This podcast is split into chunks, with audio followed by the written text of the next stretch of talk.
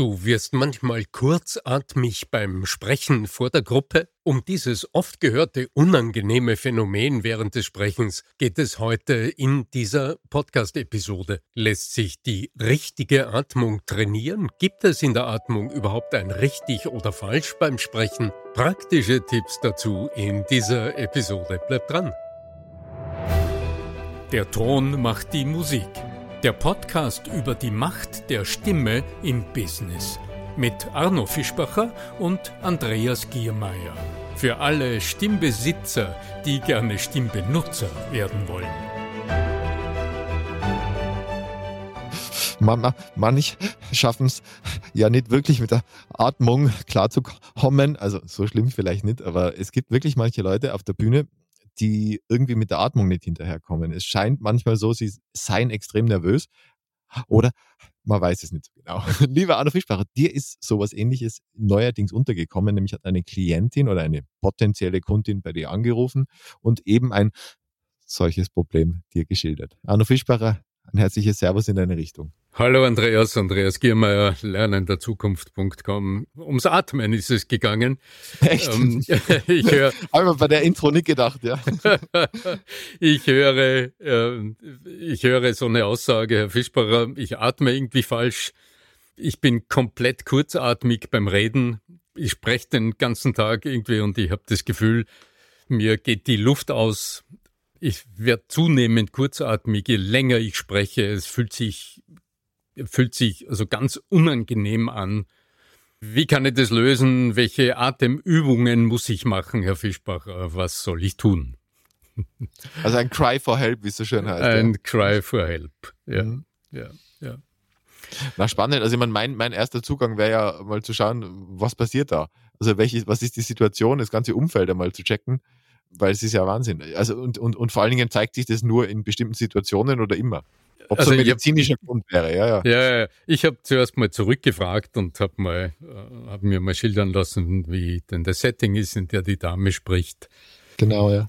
Genau, also sie trainiert eigentlich oder schult äh, immer wieder Mitarbeiter, spricht also regelmäßig vor Gruppen. Äh, Im Grunde, die Inhalte sind völlig klar das tut sie schon lange und sie kennt sich da super gut aus. Also da gibt es überhaupt äh, keine offene Frage. Sie hat eher mich gefragt, wie ist es? Also ich habe nachgefragt, was haben Sie schon bisher getan und äh, haben, wie haben Sie sich denn bisher damit auseinandergesetzt? Ja, hat sie gesagt, sie hat das Gefühl, nach alledem, was sie weiß und was sie hört, äh, sie müsste, es ging mehr um die Bauchatmung und sie müsste irgendwie schauen, dass sie in die Bauchatmung kommt, ob ich sie da unterstützen kann. Ja, und ähm, ich muss dann immer schmunzeln, weil so ähnlich wie bei den vielen Themen. Ich würde mal mit der Lungenatmung probieren. ja, ja, ja, genau. Ja. Im Gegensatz zur, Kiemen, zur Lungenatmung. Ja. Im Gegensatz zur Kiemenatmung, ja, genau. genau. genau. Vielleicht gibt's auch noch irgendwie so eine Art Hautatmung, Osmose oder so, ja, genau. Osmose, ja, natürlich. Aber jetzt mal ab, abseits. Semipermeable, semipermeable Membran oder so. Membran. Ähm, so wie es rund um die Stimme ganz viele Schlagworte gibt gibt. Ja. Und sehr, sehr viele Missverständnisse, die aus dem heraus entstehen. So, so, man spricht über, die Stimme müsste tiefer sein oder dürfte weniger hoch sein oder ähnliches. Und auf der Ebene findet, findest du aber keine Lösung. Und bei der Atmung ist es auch ähnlich. Wenn ich jetzt höre, dass sie ansonsten im Leben mit ihrer Atmung überhaupt keine Schwierigkeiten hat, aber in dem Moment, in dem sie zur Gruppe spricht, kurzatmig wird, und dann das Gefühl hat, sie atmet falsch und sie müsste sich um die Atmung kümmern, ja. dann denke ich mir, ja, auch da haben wir ein Definitionsproblem. Ja, immerhin hast du dadurch, dadurch eine Kundin gewonnen. Also es ist ja schon, sie ist ja dadurch bei dir gelandet. Also so falsch war sie ja nicht. Ja, ja genau. Ja. Wenn, also wenn du es jetzt rein von der Atmung her anschaust, es gilt vielleicht einfach mal grundsätzlich vom Verständnis her zu unterscheiden, also wir atmen, wir atmen, um zu leben. Also Und wir, lang, lang wir, nicht atmen ist mit Leben nicht vereinbar. So, ja. ja, genau. Wir atmen im Alltag, wenn wir gerade nicht sprechen, ohne drüber nachzudenken. Das heißt, unser Organismus beatmet uns. Wir kommen immer wieder zu Luft, ohne drüber nachzudenken. Und im ganz normalen, entspannten Alltag, wenn du irgendwo sitzt und dich entspannst, dann wirst du wahrscheinlich nie um Hilfe schreien und, und sagen, du brauchst jetzt dringend Atemtraining, weil du kurzatmig wärst. Auf die Idee wird man in so einer entspannten Situation wahrscheinlich nicht kommen. In diesem Moment beatmet dich dein Organismus in einer sehr einfachen Art und Weise. Der Körper kommt zu Luft und äh, also es geschieht Einatmen und im nächsten Augenblick, Approach, ja. genau, Inspiration, genau. Mhm. Und das ist, wenn du entspannt bist, kaum ein körperlicher Aufwand. Man merkt es in der Regel gar nicht. Also wer denkt schon übers Atmen nach in einem entspannten Moment des Daseins. Wenig gesunde, ja. Hm? Genau, wenn kaum ist der Körper zu Luft gekommen, ja, äh, strömt der Ausatem auch schon wieder aus uns heraus. Und in so normalen Alltagsmomenten, wenn wir in Bewegung sind oder in Gedanken sind, dann folgt wahrscheinlich wie so eine Welle das nächste zu Luft kommen, das nächste wieder ausatmen und das ist ein ewiger Wechsel. Würdest du allerdings jetzt ganz zur Ruhe kommen, weil du dich entspannt hingelegt hast, du liegst auf dem Rücken, machst die Augen zu und bist gerade dabei, so in ein kleines Nickerchen hinüber zu gleiten, dann wird dir wahrscheinlich auffallen, dass der Körper kommt wieder zur Luft, die Bauchdecke wird sich ein bisschen heben, also irgendwie es ist ein, ein, eine kleine Aktion des Körpers, eine muskuläre Aktion, dieses Einatmen, zu Luft kommen. Und wenn es genug ist, atmet der Körper aus. Das geht in der, in der Regel dann deutlich schneller. Und wenn du aber in einer ganz entspannten Situation bist, dann wirst du erleben, dass dann für einige, oft lange Sekunden gar nichts geschieht. Und dann erlebst du die dritte Atemphase, die Atemruhephase. Und die dauert dann einfach so lange, bis im Körper der, der, der CO2-Gehalt im Blut einen Grenzwert überschreitet. Das löst dann wieder den Einatemreflex aus und dann geht's wieder von vorne los. So viel zur Ruheatmung. Ja, ja, das ja, unterscheidet sich ja dramatisch von dem, was man dann im, im, im, in der, in der Stresssituation. Genau, ja. so. Und äh, jetzt schauen wir uns mal an, was beeinflusst denn eigentlich so im Berufsalltag, so im Alltag, im hektischen Alltag, was beeinflusst denn da alles die Atmung? Was macht kurzatmig? Also was passiert dabei? Im Grunde ganz simpel erklärt, wenn du über eine gewisse Zeit mehr ein als ausatmest, dann bläst sich im Grunde dein Körper auf wie ein Ballon und das fühlt sich sehr, sehr unangenehm an. Mhm. Das heißt, die, das Einatmen hat Vorrang gegenüber des Ausatmens und dann hast du das Gefühl, du wirst kurzatmig. Und das ist ja. ein ganz unangenehmes Körpergefühl. Ja, normalerweise wird das ja alles über das autonome Nervensystem gesteuert. Ja, ja. ja. wenn du halt dann einfach versuchst, da irgendwie einzugreifen, dann irritiert es nicht nur dich, sondern auch natürlich sämtliche anderen Funktionen. Ja? Genau, genau. Ja.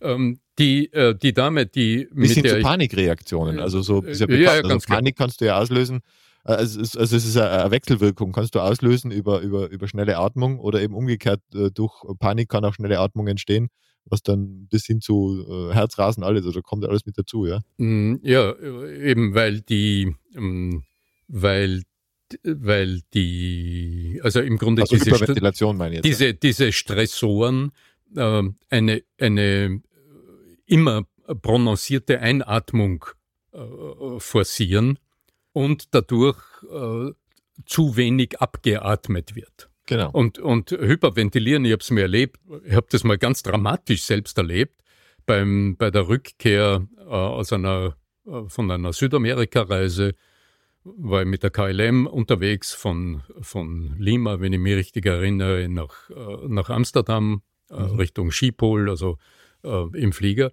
Und schon im Flugzeug war mir irgendwie nicht gut. Ich hatte, weiß nicht, äh, was Falsches gegessen oder frag mich. Und als ich dann in, in, in Amsterdam am Flughafen angekommen bin, äh, äh, habe ich begonnen zu hecheln. Ich habe richtig hyperventiliert. Wow. Und meine Begleiter haben dann tatsächlich dort einen Notruf abgesetzt. Dann kam die Ambulanz, die haben also eine erstklassige medizinische Versorgung damals und hat mich in so eine kleine Mini-Krankenstation da am Flughafen gebracht.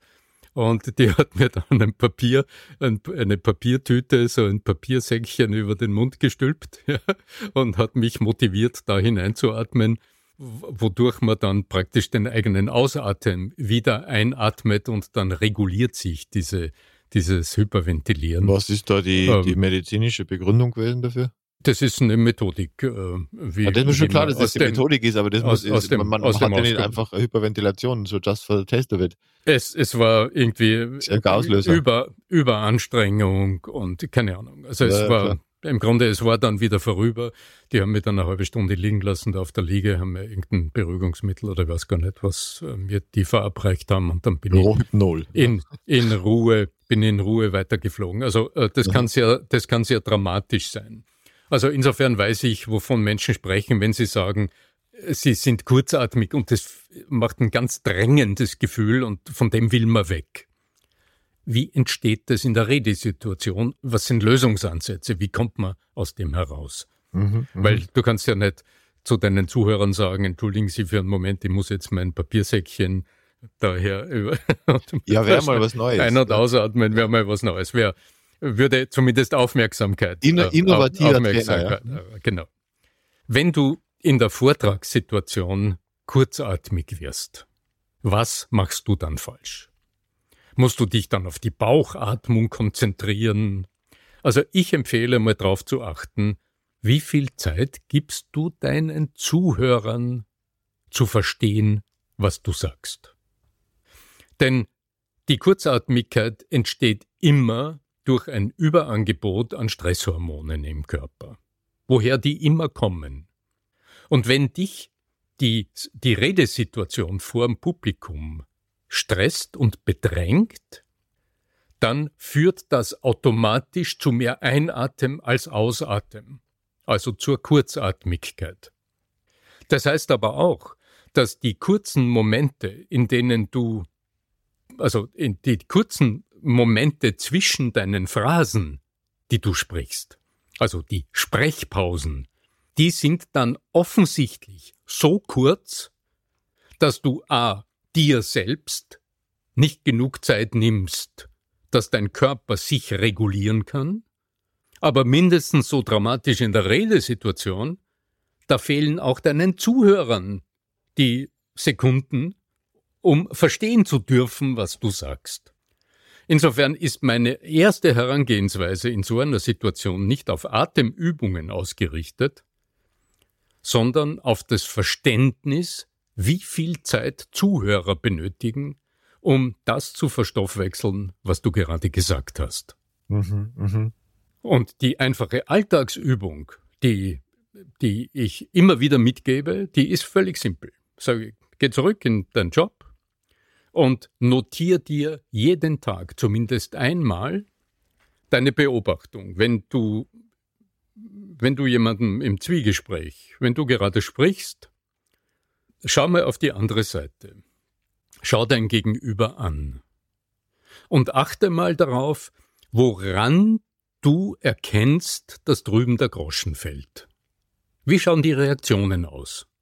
Was siehst du und was hörst du? Welche mimischen, also welche körpersprachlichen, welche mimischen Reaktionen erkennst du? Woraus bestehen die? Ist es ein Nicken? Ist es ein verzogener Mundwinkel?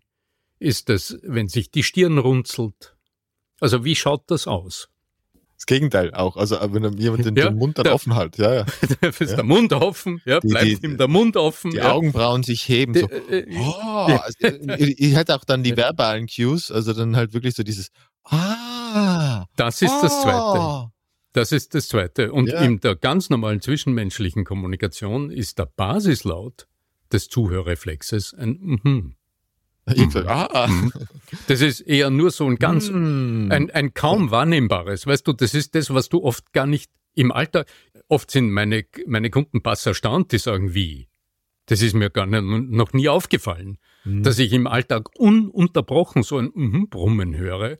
Das ist mir noch nie bewusst. Und manche geworden. summen auch die ganze Zeit und singen und merken es nicht. Ist dann doof. Ja, aber, ja, ja. Okay, also die Alltagsübung besteht wirklich darum, macht, macht ein paar Notizen. Ähm, was siehst du an Reaktionen und welche Reaktionen hörst du? Und besonders wichtig, wie lange dauert's, bis diese Reaktion kommt? Ja, ja. Ähm, ich weiß ja. ja aber das kann man nicht mit dem Teddybären üben. Also das muss man schon mit Menschen machen. Da muss man mit Menschen haben. Ja, also viele, genau. Üben, du, viele üben ja vor dem Teddybären dann ihre du, Rede oder so. Ihre Rede, ja. ganz genau. Nein, sondern da geht es jetzt auch nicht um das Redeüben, sondern da geht es um ganz normale Alltagssituationen. Du bist mit einem Kollegen, du sprichst über gestern Abend, über das Fernsehprogramm oder über irgendetwas, spielt überhaupt keine Rolle. Und du achtest einfach mal für ein paar Sekunden, wie die Reaktionen auf der anderen Seite sich gestalten, visuell und akustisch und abhängig von der Komplexität des Inhalts, über den gerade gesprochen wird, wie lange dauert es, bis diese Reaktionen kommen? Mhm. Sodass der Mensch, sodass du ein Bewusstsein dafür kriegst, dass, in, in, dass die Kommunikation immer aus ich sage etwas und ich erwarte unterschwellig eine Reaktion besteht und dass du kaum weitersprichst, wenn diese Reaktion nicht kommt. Ja, ja, ich kann mich erinnern, das ist tatsächlich, Vera Birkenbiel äh, hat das tatsächlich immer eingefordert bei mir. Mhm. Also sie mhm. wollte am Telefon auch immer ein mhm, aha, mhm, also mhm. soll man extra mhm. laut sagen, damit sie mhm. das mitkriegt, dass das, also das war spannend, ja. Ja, es ist oft, wenn du am Telefon. Diese Cues heißen sie auf Englisch, ja. Wenn du am Telefon Gesprächspartner hast, die äh, dir das. Also wir reden von. Zeiten vor Zoom, ja. Ja, ja, ja, ja. ja. Ja. Sie also wenn du einfach, sie gesagt, sie möchte einfach hören, dass erstens, dass man nur da ist. Also dass man nur da ist, genau. Ja, ja, ja. Und bei ihr wahrscheinlich besonders wichtig, weil sie auch gerne lange gesprochen hat. Ja, eben, hat. wenn die dann 20 Minuten redet und dann ist dann keiner mehr, dann, dann ist doof, ja, weil die Leitung zwischendurch sich verabschiedet hat oder so. Ja. Weil es dann doch äh, meist eher ein Monolog war. Ja, aber im Sinne Wobei, eines, ich muss sagen, aber im Sinne eines Dialogs gezogen, ja. Ja, ja, klar. Ja. Also auch im Sinne eines Dialogs, weil sie sehr äh, weil sie das Feedback sehr eingefordert hat, weil ja, sie auch in ihrer, ja. in ihrer drastischen äh, Sprechweise immer dieses Mhm, ah, oho, also immer diese Reaktionen. Einer ihrer liebsten Worte war immer einverstanden. Sie, sie hat, zuerst hat sie einen, einen, Monolog gehalten, ganz lang, und danach einverstanden. Also so mhm. hat sie sich dann zumindest das Ja abgeholt. Ja? Das ist wie ein kleiner verbaler Appell, Feedback zu geben. Ja. Ja. Also die, die Schweizer und die, und die, die Vorarlberger, die haben das mit dem Oder. Oder, ja. Oder. Ja, genau. ja. Und auf Englisch äh, sagen sie dann isn't it, isn't it? Isn't it. Ja. ja.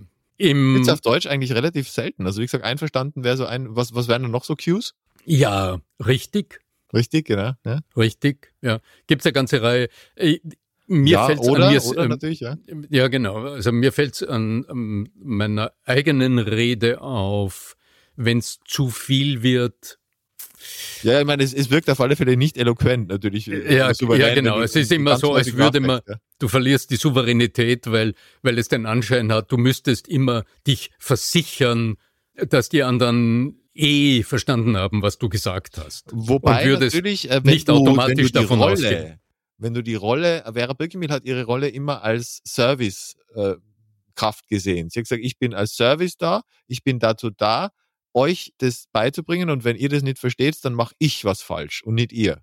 Also das ist äh, mhm. diese, diese Rolle, auch zu sagen, okay, ich bin jetzt nicht der Professor, der euch lektoriert, sondern mhm. ich bin jetzt wirklich äh, jemand, der euch äh, am Weg dahin begleiten möchte, dieses Wissen zu, äh, zu sich zu, äh, versteht mir, das ist ja, ist ähm, wir haben äh, in der letzten Episode auch über Hierarchien gesprochen, ja, also wenn dann mhm. Leadership und so. Also wenn du natürlich auf derselben Ebene unterwegs bist und sagst, ich bin eher Coach, Coachend, dann, dann funktioniert es dann schon wieder in der Kommunikation. Das ist ein anderes Thema, aber ich sage nur. Aber das heißt ja? jetzt auch, äh, Thorsten, äh, das empfinde ich als ein sehr, sehr wertvolles Stichwort. Ja. In welcher Rolle siehst du dich, wenn du zu Menschen sprichst? Genau. Und da komme ich jetzt gleich nochmal zurück auf die Dame. Identität. Ähm, Identität. Ja? Genau, die Dame, die uns äh, ja den Anlass für diese, für diese Episode gegeben hat mit ihrer Frage. In dem Moment, in dem sie sich eher empfindet als diejenige, die jetzt Input geben muss, alles richtig sagen soll und vor allem vollständig alles äh, erklären soll. Die Vollständigkeitsfalle, ja? ja? Ja, genau. Dann setzt sie sich, und das hat sie offensichtlich getan, über, über lange Zeit, selbst unter Druck. Also allein wenn ich so drüber spreche, merke ich schon, wie in mir der Pegel, der Anspannungspegel steigt, Freie es richtig Queen, ja? zu machen. Queen, Genau. Ja. Dadurch, ähm, dadurch, dadurch siehst du dich aber in so einem Moment weniger als Servicekraft mit Ausrichtung auf, äh, nickt mein Publikum das auch in der richtigen Art und Weise ab? Bewirke ich in den Gehirnen meiner Zuhörer auch die Dinge, die ich bewirken will? Und bemerke ich es auch und kann dann daran anknüpfen? Sondern ich muss abliefern, Sensory muss abliefern, Acuity heißt es beim NLP. Sensory abliefern. Acuity, also die Aufmerksamkeit auf ein sehr hohes Niveau zu kriegen. Ja? Genau. Also wie sagt man, auf Und- was, was ist Also Acuity die auf innere, Deutsch? im, im Grunde die innere Beteiligung der anderen provozieren. Also Ja. Durch, durch mein Sprechen die Prozesse in den anderen zu provozieren, die am Ende zu meinem gewünschten Ergebnis führen. Scharfsinn, Und- ja, Schärfe. Ja. Schärfe. Also die Und in- sensorische Schärfe, Sensory Acuity. Ja. Und indem du weißt, dass diese Prozesse in den Köpfen der Zuhörer in erster Linie dann passieren, wenn du gerade nicht sprichst, also in deinen Sprechpausen, ist dieses neugierig warten, neugierig äh, äh, forschend hinschauen und hinhören auf die Reaktionen, das Um und Auf, um den Atem zu regulieren. Mhm. Mhm. Denn du hast, du hast, Merkst äh, Nonverbal Cue. Genau, du hast eingemahnt äh, die Wortbedeutung der Einatmung in der lateinischen Sprache. Inspiration, ja. Mhm. Inspiration. Das heißt, indem du dir Inspiration aus dem Publikum holst, atmet es dich ein. Kann man das so sagen? Ist das Deutsch?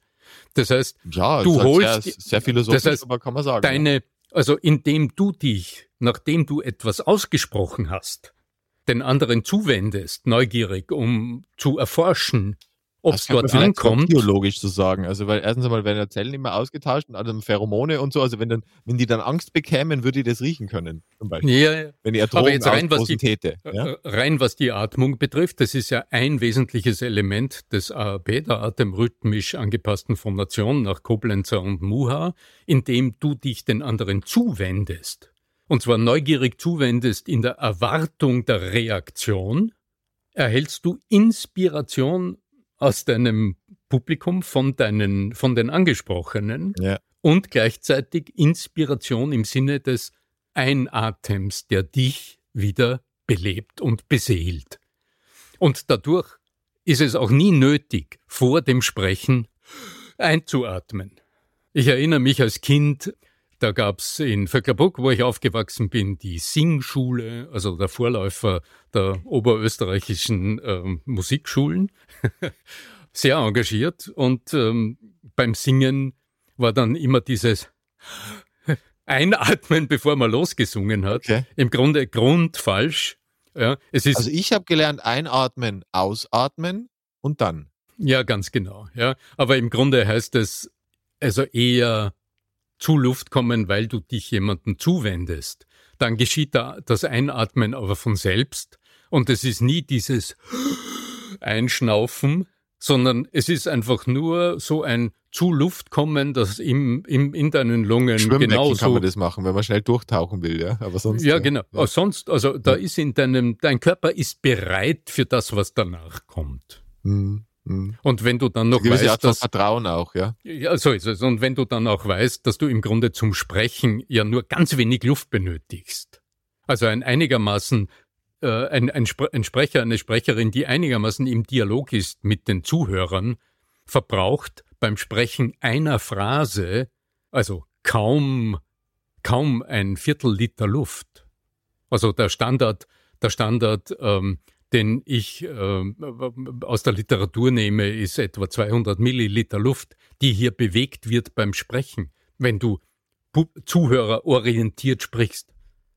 Weil es ja immer nur eine kurze Phrase ist, während der du ausatmest beim Sprechen Mhm. Mhm. und in dem Moment, in dem du wieder auf die Reaktion wartest, ja, ergänzt der Körper die soeben durch Sprechen verbrauchte Luft und du bist wieder. Deswegen autonomes Nervensystem. Also es ist so ja ist es. autonom heißt ja für sich selber arbeitend. Ja. Mhm. Genau. Ja. Mhm. Also nochmal zurück, die Alltagsübung für äh, gegen Atemlosigkeit und Kurzatmigkeit beim Sprechen. Einfach mal im Alltag darauf achten, wie lange es dauert, bis Reaktionen deiner Gesprächspartner zu sehen und zu hören sind und woraus die Reaktion besteht. Mhm. Und wenn du erst einmal den, das Zeitmaß erfasst hast, dann weißt du, deine Sprechpause sollte auch beim Reden vor der Gruppe immer diesem Maß entsprechen, auch wenn du beim Sprechen äh, vor der Gruppe, also beim Präsentieren, beim Reden und namentlich, wenn du vor der Kamera agierst, weder sehen noch hören wirst, wann es soweit ist. Das musst du dann im Gefühl haben. Und wenn jemand jetzt meint von euch zu Hause, dass erstens euch gefällt, was ihr hört, dann freuen wir uns über Bewertungen bei Spotify und Apple Podcasts. Und wenn jemand von euch sagt, also ich hätte auch solche Probleme, aber meine Probleme sprecht sie im Podcast bisher nicht an, ja, dann gibt es die Möglichkeit, den Arno Fischbacher direkt zu kontaktieren, nämlich auf arno-fischbacher.com gibt es die Möglichkeit, einen Espresso bei dir zu buchen. Da kann man sogar einen Kaffee trinken mit dem Arno. So ist es. Auf diese Gespräche freue ich mich immer ganz besonders. Die poppen dann gelb in meinem Outlook auf dann rufe ich dich an und dann sprechen wir miteinander und ich bin jetzt schon neugierig auf die Themen, die du einbringst, vielleicht auch auf die Fragen, die du mir stellst. Und vielleicht ergibt sich daraus ja auch wieder eine interessante Episode für den Stimme wirkt Podcast. In diesem Sinne, möge die Macht des flüssigen automatischen Einatems und die Macht der Stimme mit dir sein. Dein Arno Fischbacher.